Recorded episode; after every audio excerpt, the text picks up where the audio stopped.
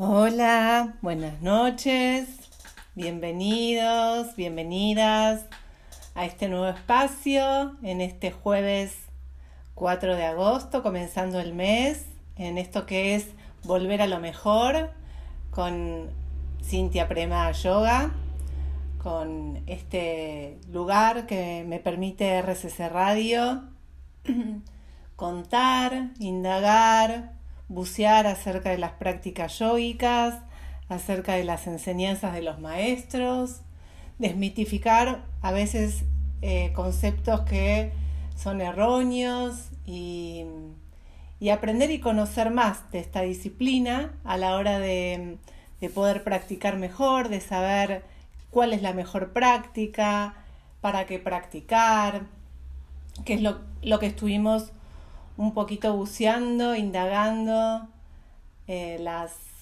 las clases anteriores, las sesiones anteriores. Yo digo clases, perdonen la audiencia, porque bueno, yo me dedico a la enseñanza. Ya hace ocho años que, que me dedico a formar profesores de yoga. He trabajado muchos años en Tigre y ya desde este año, desde el 2022, estoy en Espacio Pura, en el Bajo de San Isidro. Y ya hay más de 100 profesores formados en Prema Yoga, ya en, este espacio de, la República Argentina y también han, venido alumnos a, cursar algunos seminarios de, de otros lugares, de América, de Uruguay, de Venezuela, de Chile. Así que las, está girando esa rueda que, yo digo que es la rueda del yoga, ya por, todo nuestro continente. Y, y, bueno, estuvimos charlando el último episodio, la semana pasada, sobre cómo baja el yoga a, a la práctica personal, ¿no? ¿Por qué, qué elegir? ¿Cuáles son los distintos tipos de práctica? Y eh, ya vos ya estarías pensando en este momento cuál sería tu práctica, ¿no? ¿Por qué elegir una? ¿Por qué elegir otra? Y vimos esto de la naturaleza del ser humano y que en realidad el yoga es uno solo. El yoga es un espacio de unión, es un espacio espiritual en el cual todos buscamos volver a conectar con lo divino, ¿sí? Y ese lugar en el cual nos animamos a, entrar en esa puertita interior, es el que hace la diferencia como seres humanos que somos. Y hoy te quería contar, quería que, que, conozcas un poco más en detalle, dentro de las líneas del yoga que vinimos trabajando eh, la semana pasada, lo que es el yoga de la meditación. Así como eh, hay mucho desconocimiento de las prácticas de yoga, también hay mucho desconocimiento de lo que es la meditación y pareciera ser algo muy lejano a cada uno de nosotros. O por lo menos muchos de, nosotros, y yo me, me incluyo cuando comencé con las prácticas del yoga, veía la meditación como algo que solo podían hacer aquellos seres eh, que se retiraban a las montañas y contemplaban, solamente ligado a los ascetas, a los sacerdotes, aquellos que no querían tener contacto con la vida mundana y solo querían eh, manejar sus energías en forma divina, o sea, poner todas sus energías en lo que es la divinidad. Si bien Em, eso es correcto en un punto, no es la única forma, no es lo único que existe con respecto a lo que nosotros podríamos llamar como meditación. Y yo me voy a basar en un texto de un gran, eh, se podría decir maestro, pero en realidad fue más que maestro porque fue un gran hombre que vivió eh, más o menos alrededor de 200, 300 años antes de Cristo. Acordate que yo te dije que las fechas eh, certeras no las podemos tener en cuanto al yoga en cuanto a los tratados, eh, porque originalmente el yoga se enseñaba solamente de maestro a discípulo. Entonces, como era en forma oral, las enseñanzas escritas vinieron mucho tiempo después. Y Patanjali, que fue este gran, gran maestro eh, y gran recopilador de enseñanzas de otros discípulos, fue el que escribió un tratado. Un tratado bastante completo que hoy se utiliza para, para todas las prácticas de yoga serias. Yo te diría que cualquier profesor que hable de Patanjali es un profesor que eh, realmente está en el tema del yoga en su profundidad. ¿Por qué? Porque estas enseñanzas él las compiló, él no inventó nada, sino que compiló años y años de prácticas de yogis y armó cuatro carpetas dirigidas a cuatro discípulos distintos en sus momentos de enseñanza. ¿Qué te quiero decir?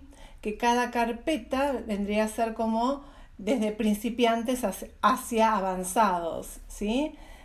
Con lo cual es un sistema filosófico y psicológico porque va a hablar en definitiva de la mente, como también te dije, el yoga, si bien trabaja a través de las asanas con el cuerpo físico, la finalidad última es aprender a controlar nuestra mente y en última instancia también trascenderla para, para poder entrar en estos estados de beatitud y paz absoluta. Estos tratados que escribió Patanjali los escribió en un lenguaje que se llama aforismos o en sánscrito sutras. Y estos aforismos tienen unas características muy interesantes porque son muy concisos y son frases eh, cortas que están libres de ambigüedades y llenas de significado. Entonces, ¿qué es lo que sucede? Cuando nosotros leemos un aforismo, después la manera de interpretarlo difiere de cada uno. Porque lo que Patanjali nos, nos da con ese aforismo es una idea para que nosotros indaguemos y entremos en el mundo yógico a través de la experiencia.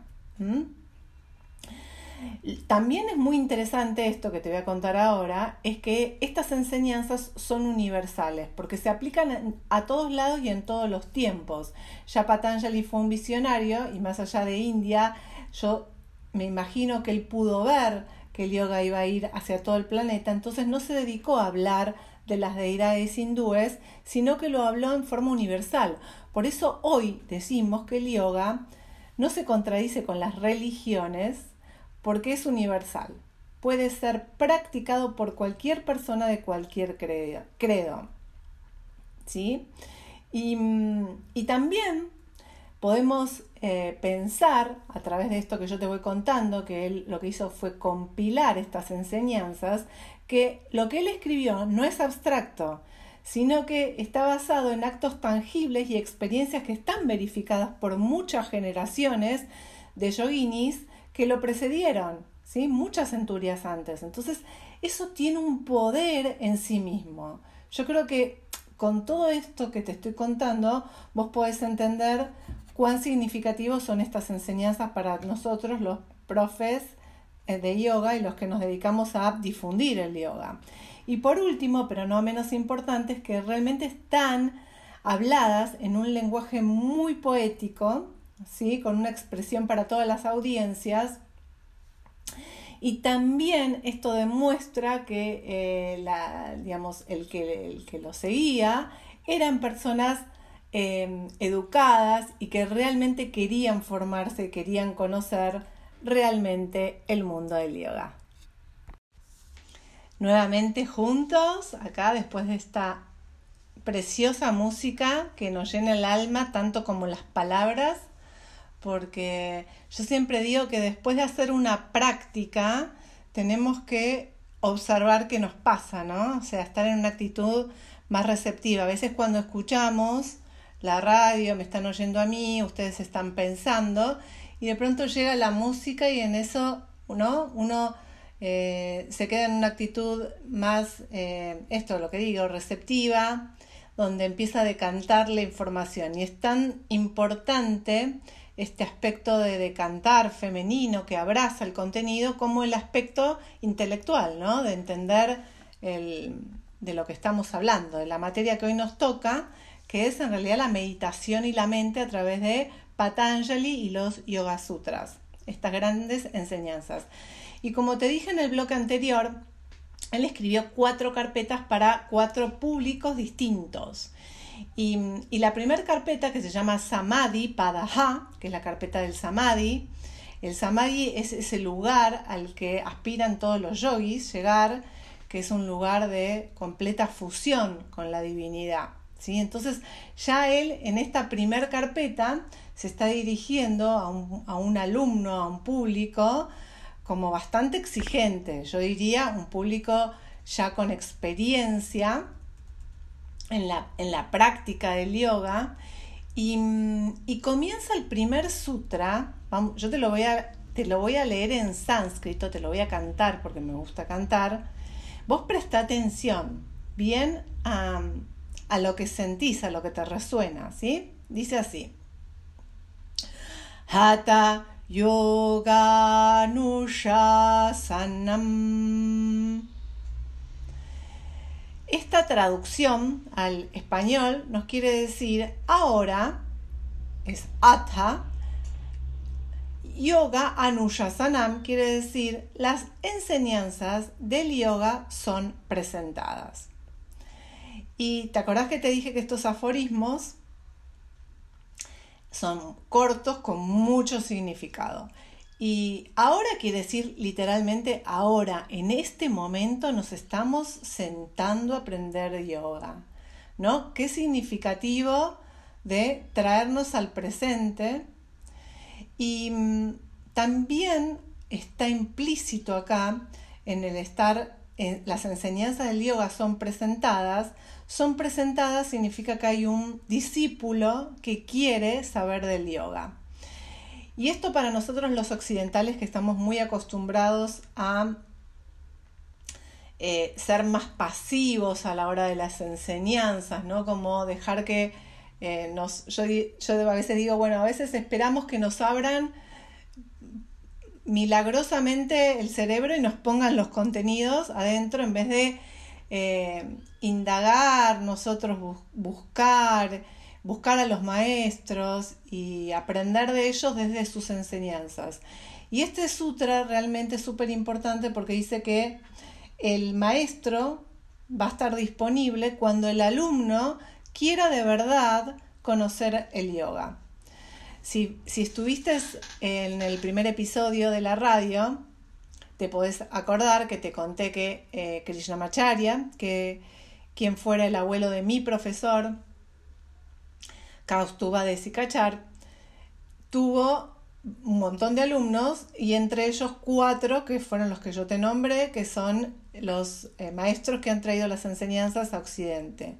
Cada uno de ellos se acercó a Krishnamacharya con humildad y con, con veneración, pidiéndole al maestro, pidiéndole al maestro que le deje un espacio para que pueda aprender las enseñanzas del yoga.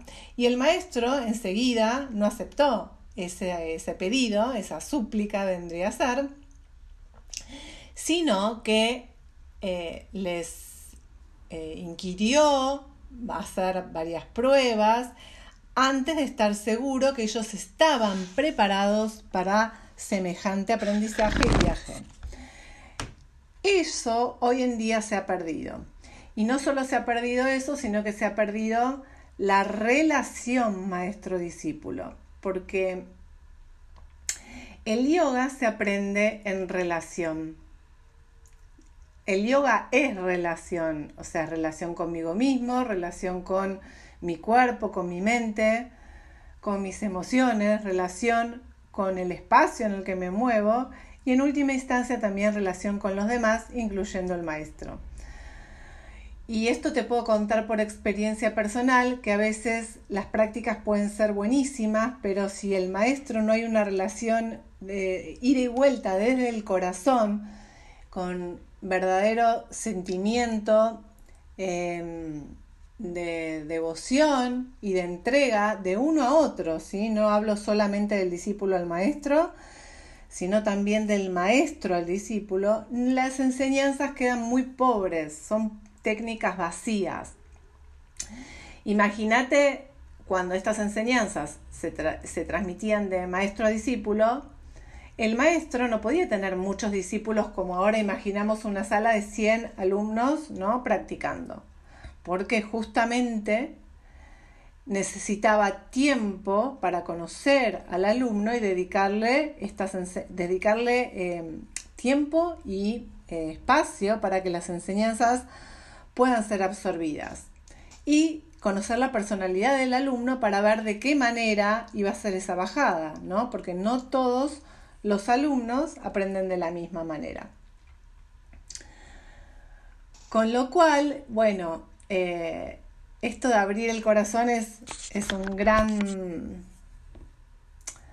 espacio en el cual a nosotros nos cuesta, ¿no? Nos cuesta porque estamos tanto en la mente y queremos aprender las técnicas y queremos hacer todo perfecto.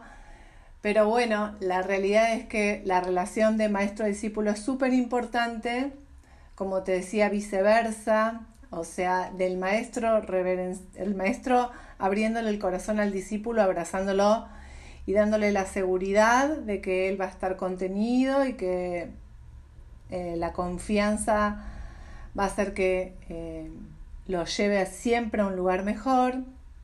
Y del discípulo de confiar, ¿no? De entregarse y confiar y poder hacer las prácticas seguro de que el maestro ahí está eh, velando por su seguridad.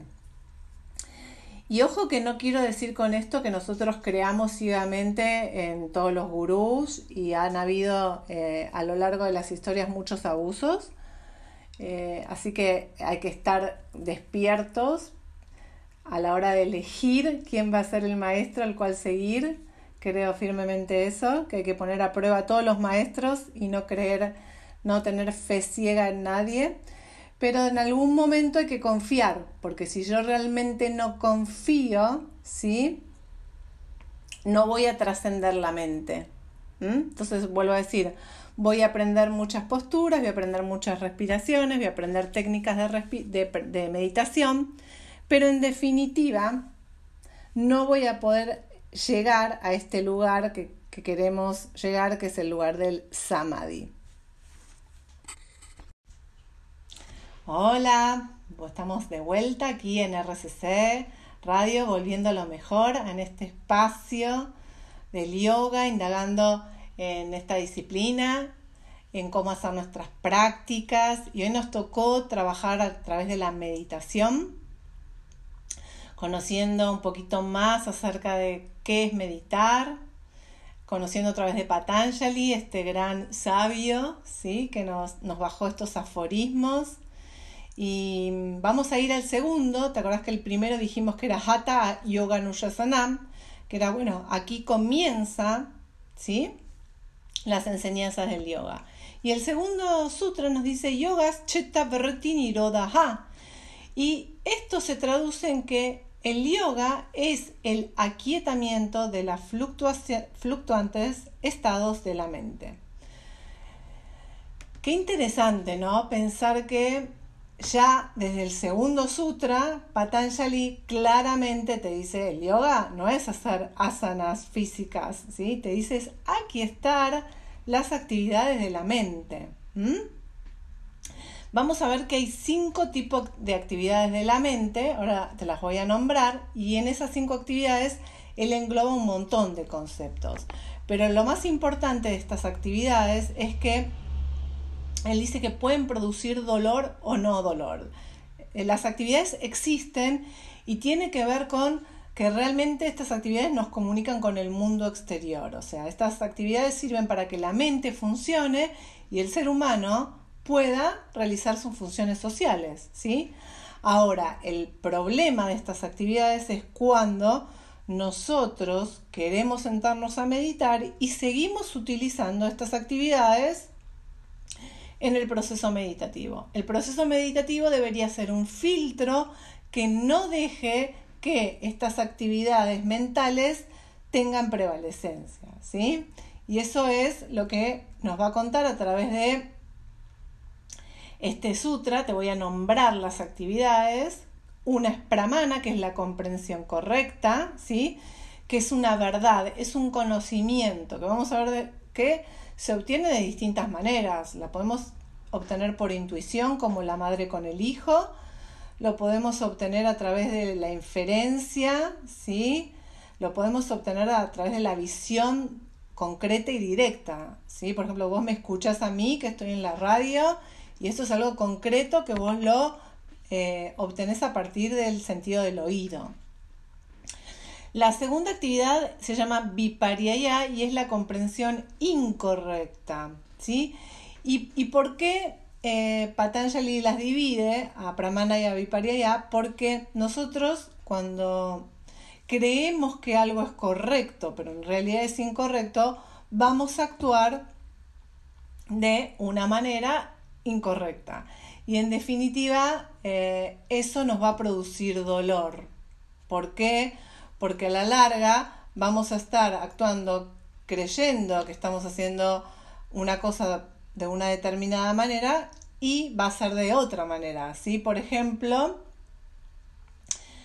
vos, eh, no sé, tenés miedo a, la, a los perros y estás caminando por la calle y escuchás que ladra un, perro muy cerquita tuyo, ¿sí?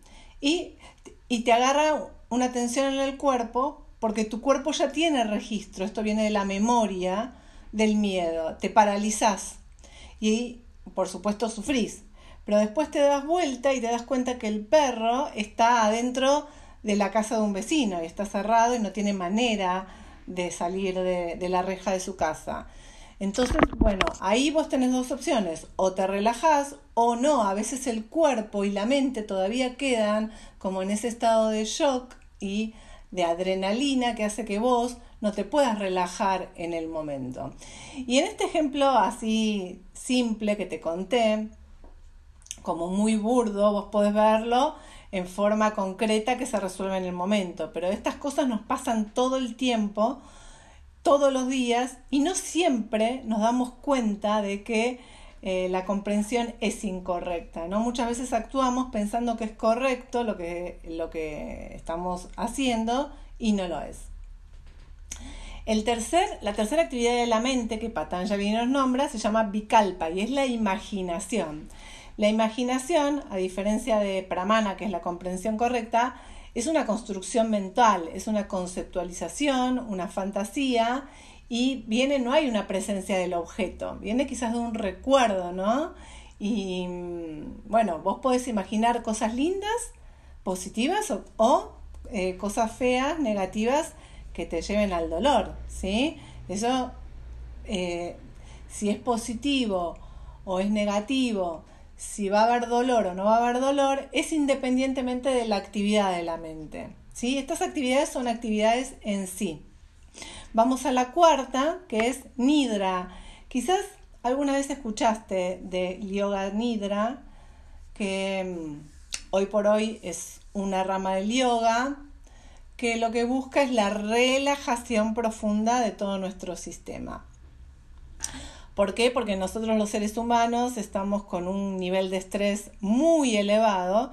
Entonces el yoga nidra lo que hace es ir eh, relajando una por una las partes de nuestro cuerpo para que la mente pueda también relajarse. ¿no? Yo tengo muchos alumnos que en la parte de la relajación, cuando van a Shavasana, la última postura, bueno, no siempre es la última postura, a veces terminamos meditando, pero eh, siempre es parte de las prácticas, no se pueden relajar, el cuerpo sigue moviéndose o empiezan a, a pensar, no sé, en todas las actividades del día o recuerdos.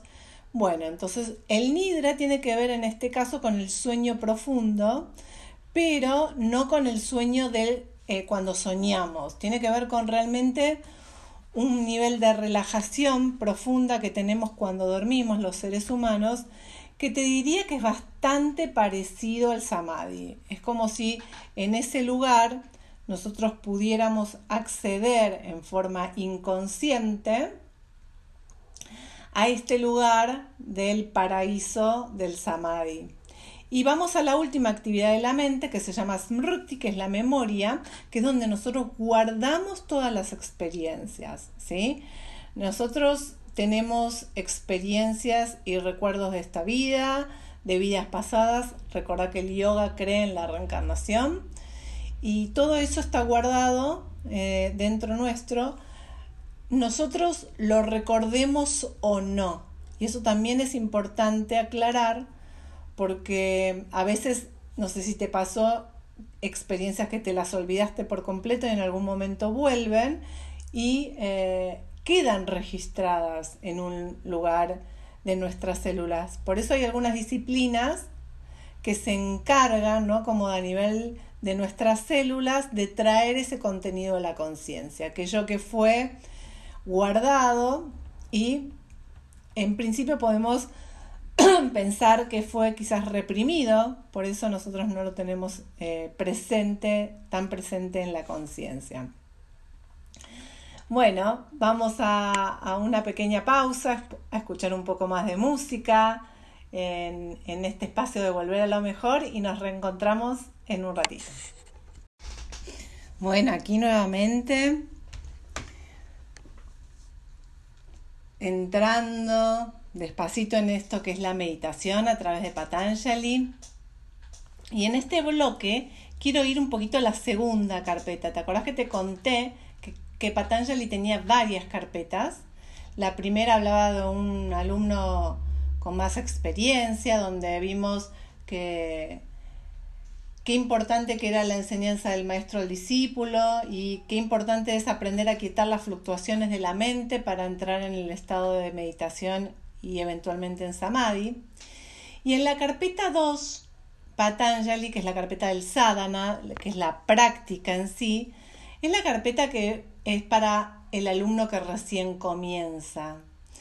¿Y por qué es esto? Porque él nos, nos va a enseñar en esta carpeta una serie de prácticas, si bien no son prácticas concretas, él nos da una guía para el alumno que recién comienza en este camino, ¿sí? Y el Sutra 229, que es el que te voy a nombrar ahora, dice lo siguiente. Yama, niyama, asana, pranayama, pratyahara, dharana, dhyana, samadayaha, ashtao, angani.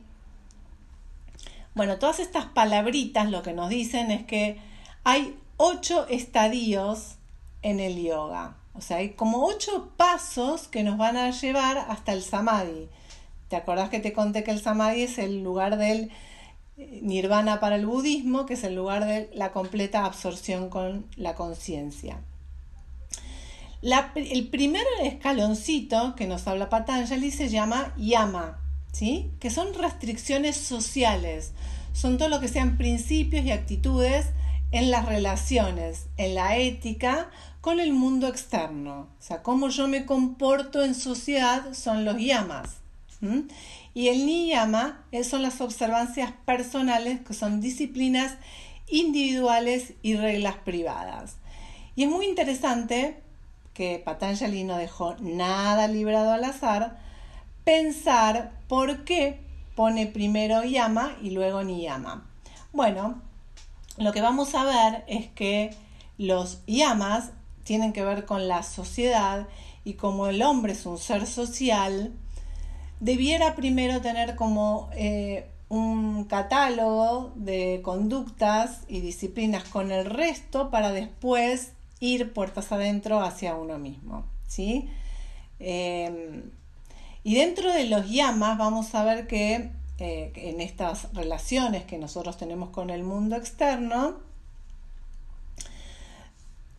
todas las grandes tradiciones espirituales adhirieron a ellas. ¿sí? Podemos llamarlo los mandamientos, eh, las reglas que fueron escritas tanto en el pueblo judío, en el pueblo, en el catolicismo, en el islamismo. Son reglas de convivencia, ¿sí? Y mm, yo ahora vamos a, entrar en detalle de estas reglas que, que Patanjali nos habla. Y la primera es ahimsa. Ahimsa quiere decir no violencia. No violencia la podemos pensar como respeto a la vida o como una actitud de benevolencia o de cuidado.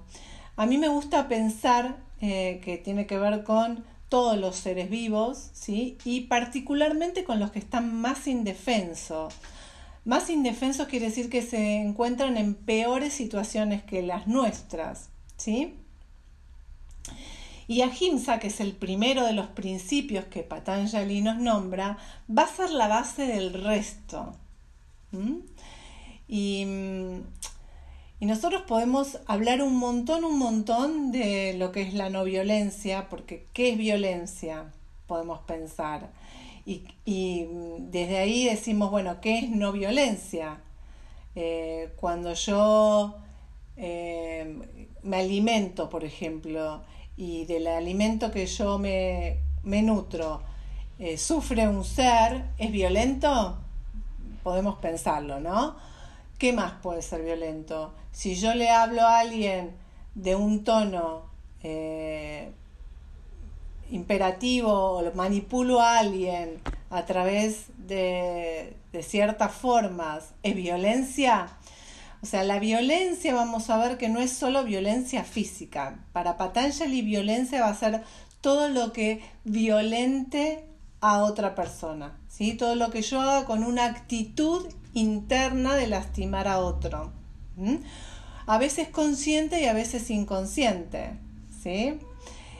La segunda de estas, de estas, de estos llamas es satya. Satya quiere decir veracidad, autenticidad sinceridad profunda.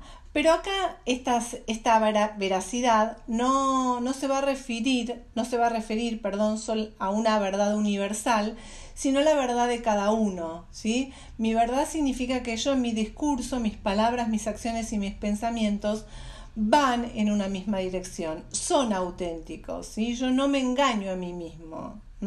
Entonces este es el segundo principio de Yamas, que es Satya. El tercero es asteia, que quiere decir no robar, no malversar y tener integridad y honestidad. Respetar la propiedad del otro, pero también estar satisfecho con lo legítimo de cada uno, ¿sí? Y, hay, y acá mucho está ligado al no ambicionar de más y no ambicionar lo que no nos pertenece. Si nosotros queremos algo, vamos a tener que trabajar por lo que, por lo que queremos, pero no vamos a eh, buscar lo que tiene el prójimo, ¿sí? Y, mm, también eh, este sutra da mucho lugar a pensar, a razonar qué es robar, porque a veces robar no es solamente ir y robarle algo a otra persona, un bien físico, a veces robamos eh, bienes intelectuales de otros, robamos el tiempo de las personas, ¿sí? Cuando, por ejemplo, agendamos una cita y no vamos, no concurrimos en el horario que tenemos que ir. Hay muchas formas de robar, ¿sí? Vamos al cuarto que se llama Brahmacharya. Este es muy controvertido, este principio, porque en, allá cuando se trabajaba el yoga a través de los ascetas, Brahmacharya que nos quería decir controlar y dirigir los impulsos sexuales ¿sí? hacia los chakras superiores o hacia las energías más espirituales. O sea, aprender a controlar los impulsos y que conduzca al desarrollo espiritual. Pero nosotros hoy en día podemos pensarlo a esta palabrita como aprender a controlar también todas nuestras energías, no solo la sexual. Porque, por ejemplo, si vos quisieras dedicarte a hacer una práctica de yoga y estás todo el tiempo, no sé, o comiendo, o saliendo, o bebiendo eh, alcohol, no vas a tener energías para hacer esa práctica. Entonces, una forma de controlar esta energía es darte espacio de practicar. Para eso necesitas, por ejemplo, descansar o estar en ayunas para la práctica. Eh, todas esas cuestiones son muy importantes a la hora de practicar. Acuérdate que esta es la carpeta de la práctica personal. Con lo cual, para practicar necesitamos aprender antes ciertas condiciones. Vamos a ver la última de los, de los yamas, que es aparigraha, que es no codiciar, ¿sí? como esta actitud de no querer tener, de, eh, no, no, tener posesividad sobre las cosas, ¿no? Como vivir una vida más simple eh, y renunciar tanto a los bienes materiales, no a la avidez. Entonces estos son los cinco llamas, ¿sí? Ahimsa, no violencia, satea, veracidad, asteya, no robar, brahmacharya, ¿sí? El control de los impulsos y de la energía, y aparigraha, que es esta no codiciar. Ahora vamos a ver lo que son las, eh, las actividades de los niyamas. Bueno, acá nuevamente como hoy hay muchos conceptos, vamos a, ir tranqui para no marearte, ¿sí? Estuvimos viendo de Patanjali de lo que es la meditación, de lo que es la relación del maestro y discípulo, controlar las actividades de la mente, que dijimos que tenían que ver con el conocimiento correcto, incorrecto, la imaginación, el sueño profundo, también la memoria, y después vimos este lugar de, las, de, los ocho pasos que vimos eh, los dos primeros, que eran los yamas y niyamas, como para llegar a la práctica a través de la segunda carpeta. Y la el primer eh, punto, los llamas, eran las observancias hacia el mundo, cómo nos comportábamos con el mundo. Y ahora vamos a ver los niyamas, que son cómo nos comportamos con nosotros mismos, ¿no? Que hacemos puertas adentro de nuestros hogares cómo nos cuidamos. Y ellas tienen que ver con, te las voy a nombrar, la primera es chaucha, que significa limpieza y pureza, que incluye también la, higiene personal física, ¿no? No solo nuestra, sino el entorno donde vivimos, en nuestra mente y en nuestras emociones también. Y es importante acá pensar que eh, también eh, en India, en esa época, Em, y hoy también, lamento decir, la sociedad no es muy limpia. Entonces, para la práctica del yoga, sí Patanjali nos dice, bueno, tenemos que limpiarnos, ¿sí? tenemos que limpiar el lugar donde vamos a meditar, tenemos que sentarnos en un lugar limpio y tenemos que bañarnos y limpiarnos nosotros todos los días. El segundo punto es Santoya, que quiere decir contentamiento, contentamiento, serenidad, satisfacción. Sí, que es un llamado a cultivar una actitud mental positiva, como una aceptación humilde y serena, y, ello alude a lo que se posee y a lo que no se posee, ¿no? Es como vivir una vida de contentamiento independientemente de lo que pase afuera, ¿sí? Eso es como lo importante. El tercer punto es tapas, que quiere decir purificar, austeridad, también quiere decir, quiere decir ascetismo, limpieza, depuración y también implica el descanso, ¿no? los ejercicios, la nutrición, el trabajo, el ocio, como llevar una vida bastante ordenada y equilibrada. Y hacer cada tanto tapas, que quiere decir esto de limpiezas, eh, cada tanto hacer limpiezas profundas, que vamos a ver más adelante, las limpiezas yogicas, energéticas, donde empezamos a sacar un montón de contenido ¿sí? de toxinas. El cuarto punto es Swadhyaya, que es muy interesante porque acá Patanjali nos habla de la investigación personal, ¿no? del entendimiento de la propia realidad. ¿no?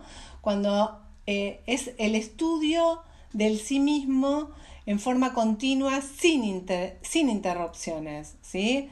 Eh, a través de los textos sagrados, a través de los distintos grupos que nosotros los llamamos Sangha. Estas Sanghas, estos grupos, lo que hacen es eh, analizar estos textos y en función de lo que va ocurriendo en la realidad siempre resignificarlos y este estudio eh, permanente de nosotros mismos lo que hace es que nada esté cerrado y sellado, ¿sí? eh, hoy me, veo de una determinada manera y mañana de otra, de otra manera, porque soy cambio permanente. Y el último punto, y no por eso el menos importante, Ishvara Pranidanani, es el punto de la devoción. ¿Te acordás que cuando vimos el, el episodio de la semana pasada, eh, los tipos de yoga, vimos que uno era el yoga bhakti de la devoción. Bueno, aquí Patanjali nos habla de tener una actitud devocional, poder entregar el fruto de nuestras acciones personales, poseer humildad, eh, reconocer que hay una fuerza superior y aceptar también las limitaciones y consagraciones a esta fuerza.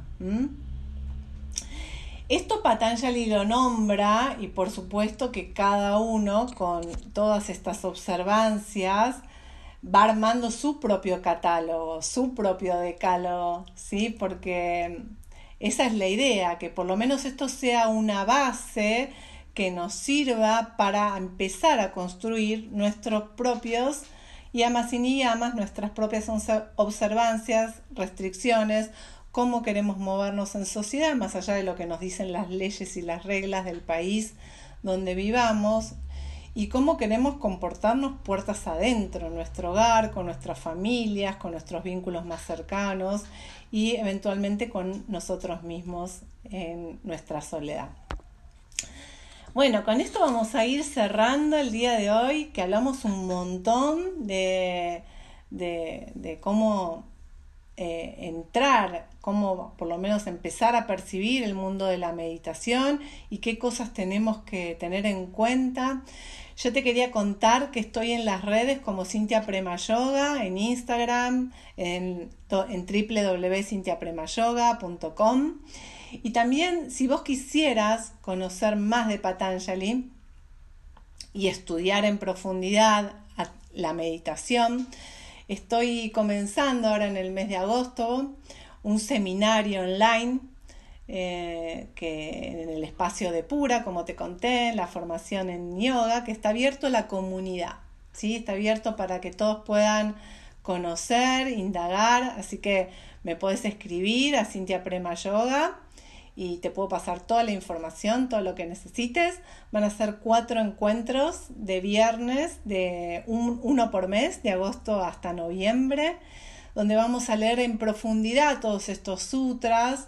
De, vamos a trabajar la carpeta 1 en, este, en esta primera instancia y mm, a ver cómo realmente sacarle el jugo a lo que Patanjali nos, nos quiere enseñar a través del yoga. Yo con esto te saludo, espero que tengas una muy buena noche, una muy buena semana. Nos reencontramos entonces eh, la semana que viene. Si no me pudiste escuchar, ya sabes que esto queda grabado en el podcast. Y te saludo como siempre con un namaste.